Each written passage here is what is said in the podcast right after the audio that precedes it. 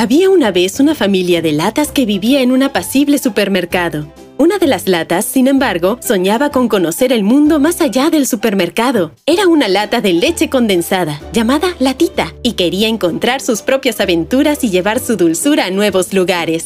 Pasó días y noches anhelando una nueva vida de aventuras, hasta que un día despertó y escuchó una voz. Mamá, ¿podemos llevarnos esa lata de leche condensada a la casa?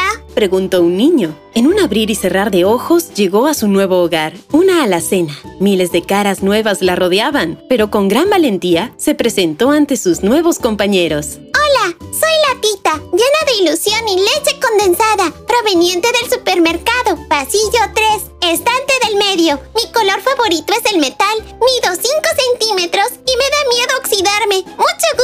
¡Bienvenida! Aquí estamos todos los que alimentamos a la familia. ¡Qué rico que traigas dulzura a esta alacena! Dijo una enorme caja de cereal. ¡Hola! Hay un espacio a mi lado si quieres acomodarte por aquí. Así que, ¿eres de leche condensada?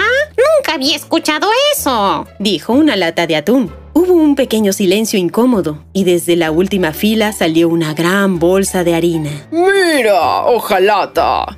Lata, latita para los amigos. Interrumpió la tita. Ojalata, te recomiendo que encuentres un lugar donde no te caiga la luz. Eso hará que se olviden de ti. Yo lo hice y mírame, sigo aquí. Dijo la bolsa de harina. ¿Que se olviden de mí? Pero si lo que yo quiero son aventuras, salir, pasear. Dijo la tita emocionada. Pues terminarás en el abominable tacho de basura. Sentenció la bolsa sin pensarlo dos veces. ¿El abominable tacho de basura? ¿Qué es eso?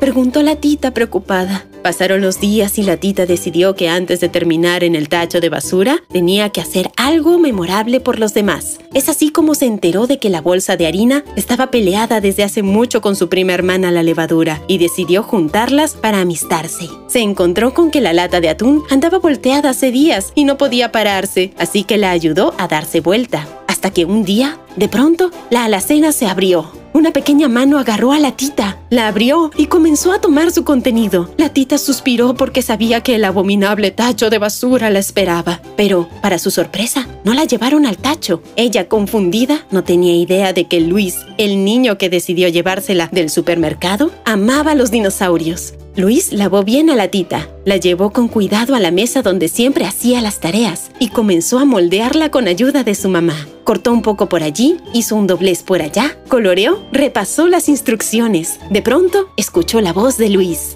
¡Mamá! ¡Quedó increíble! ¿Dónde la vas a poner, hijo? Mmm, aquí, sobre mi mesa de noche. Al escuchar esto, la tita confundida abrió los ojos. Luis agarró a la tita con cuidado y la llevó a su mesa de noche. En ese momento, ella descubrió un espejo al frente suyo y se miró fijamente. Tardó un poco en entender que ese ser brillante y espectacular era ella. A su lado, un parlante reciclado hecho de cartón se dio cuenta de lo confundida que estaba. Hola, soy Cartono. ¿Y tú? Dijo el cartón. ¿Cartono?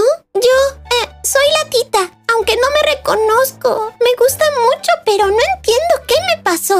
Tranquila, latita. Te digo qué pasó. Te han reciclado. Te dieron otro uso, otra vida, otro estilo. Y ahora esta es tu nueva tú. Eso mismo me pasó a mí. Era un simple cartón. Y ahora mírame, puedo hacer esto. ¡Boom, boom, boom! ¿Y entonces cómo me debería llamar yo? Bueno, eres una lata. Y por lo que escuché de Luis, también eres un dinosaurio. Así que diría que eres una latasaurio. ¿Latasaurio? ¡Latasaurio! ¡Me encanta!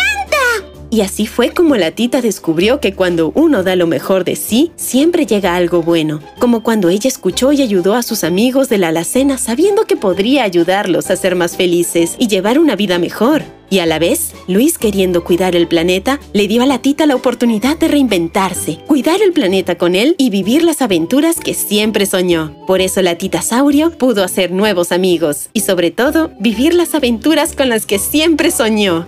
¡Fin!